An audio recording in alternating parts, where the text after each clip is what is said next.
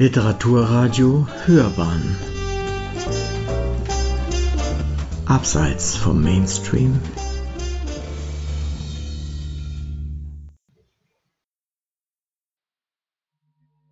In der Reihe Literarische Abenteuer hören Sie eine Rezension von Sandra Falke zum Roman Hundepark, ein Roman von Sophie Oksanen. Die finnisch-estnische Schriftstellerin und Dramaturgin Sophie Oksanen ist vor allem für ihren dritten Roman Fegefeuer bekannt, der in über 40 Ländern erschienen ist.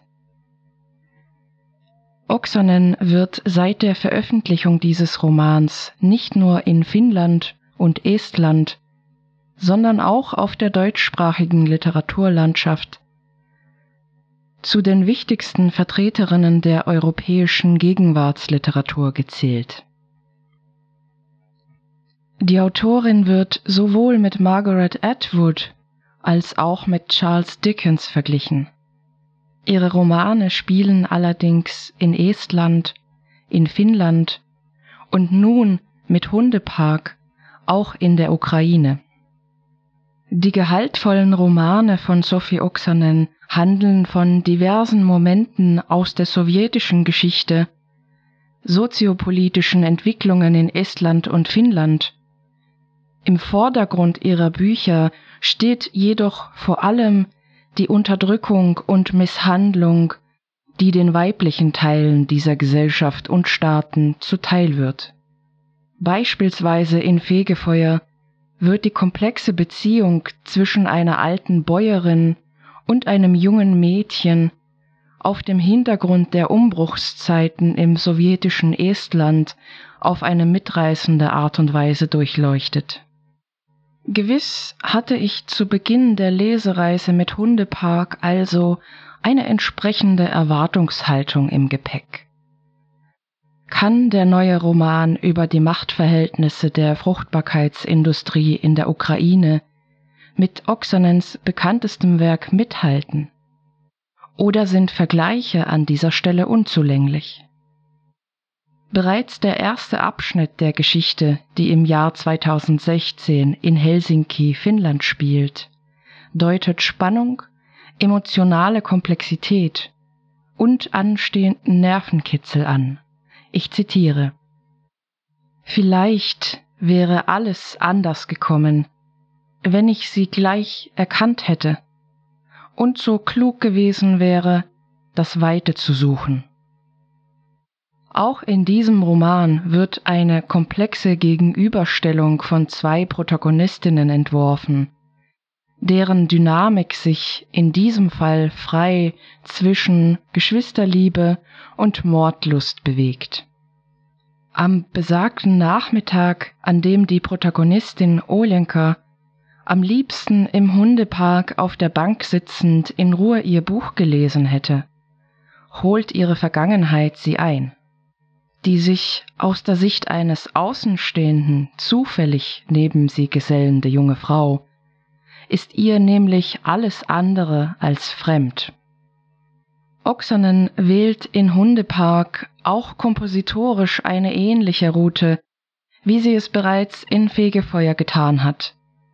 Die charakteristische nichtlineare Komposition wird in diesem Roman jedoch um einiges verdichtet. Direkt hervorzuheben und zu loben gilt es ebenso die stilistische Umsetzung des Romans und somit die Leistung von Oksanens langjähriger Übersetzerin Angela Plöger. Während Oksanens frühere Werke sich meistens auf zwei wechselnden, chronologisch kohärenten Erzählebenen fortbewegten, dringt Hundepark zwar nach und nach in die Vergangenheit der Protagonistinnen vor, läuft auf den anderen Zeitebenen allerdings ebenso fort. Die Handlung beginnt zeitlich in der Ukraine in den 1990er Jahren und mündet im heutigen Finnland. Der Roman löst zwar mit jedem neuen Zeitsprung bereits geknüpfte Spannungsknoten, Jedoch beinhalten folgende Kapitel immer entsetzlichere Geheimnisse bezüglich der Vergangenheit von Olenka und Daria, der unerklärlichen Tode gefährlicher und wohlhabender Geschäftsmänner und der beruflichen Beziehungen ihrer Väter. Eine weniger erfahrene Autorin würde ihre Leserschaft mit solchen Spielchen erschöpfen. Oksanen gelingt jedoch das Gegenteil. In Kombination mit der inhaltlich faszinierenden, wenngleich verstörenden Thematik und spannender Gesamthandlung sorgen die wiederholten Offenbarungen immer wieder für neue Wellen der Schnappatmung. Im Kern erforscht und durchleuchtet der Roman die weibliche Kommerzialisierung in Osteuropa. Genauer die Geschäfte mit ungeborenen Kindern, der Fruchtbarkeit von jungen Mädchen, der Illusion des mütterlichen Glücks und dem wahren Wert eines weiblichen Körpers. Oksanen zeigt in dieser fesselnden Geschichte, wie junge Mädchen von Vermittlungsagenturen für kinderlose Familien mit Versprechen von einem besseren Leben für sich selbst und ihre Familien physisch und psychisch ausgebeutet werden. Den wohlhabenden Empfängerfamilien wiederum werden anderer Art Lügengeschichten vorgeführt. Die Spenderinnen werden nicht nur als ästhetisch ansprechende Ware dargestellt, sondern wird ein jeweils perfekt zugeschnittener Lebenslauf gekonnt konstruiert.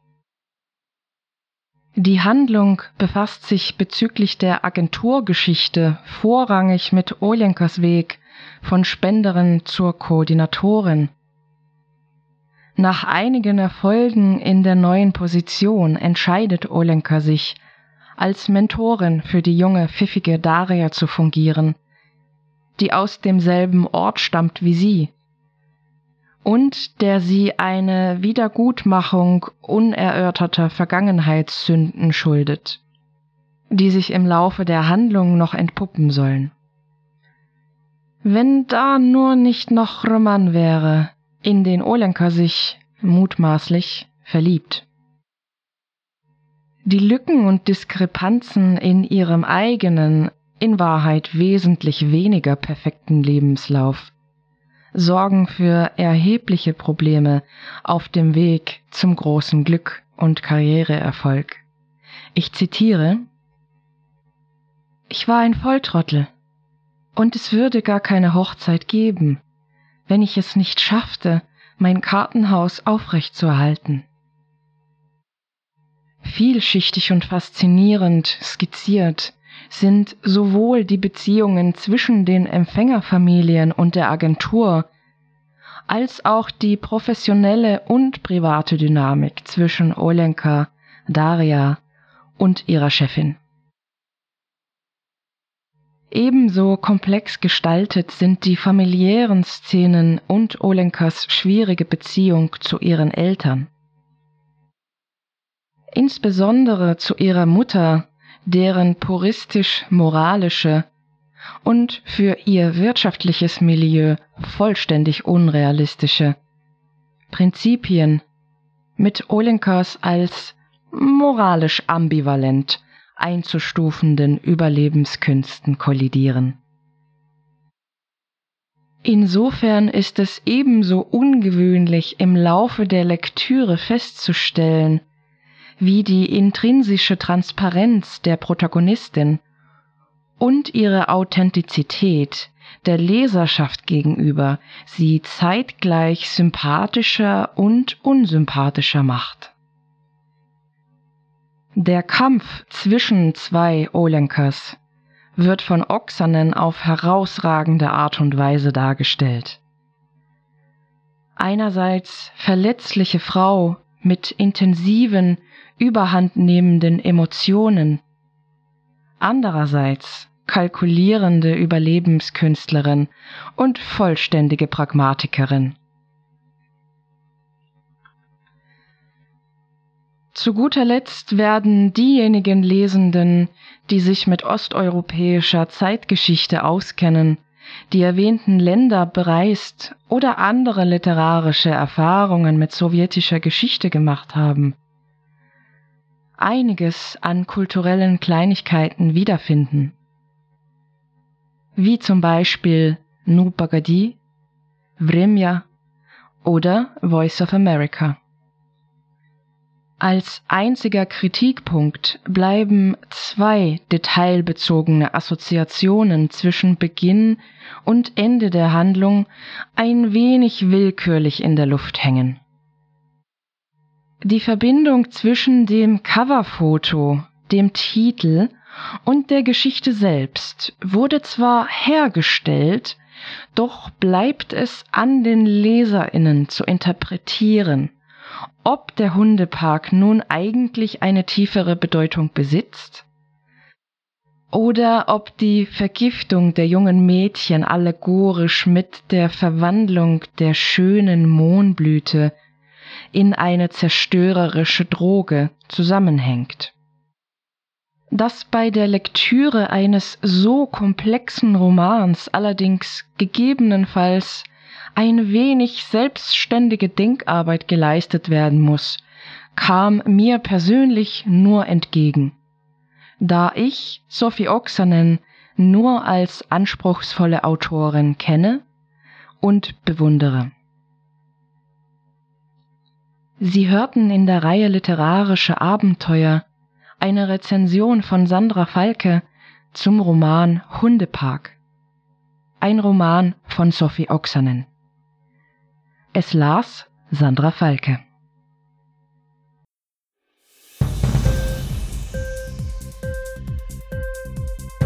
Hat dir die Sendung gefallen? Literatur pur, ja, das sind wir. Natürlich auch als Podcast. Hier kannst du unsere Podcasts hören. Anchor, Spotify, Apple Podcast, iTunes, Google Podcasts, radio.de und viele andere mehr.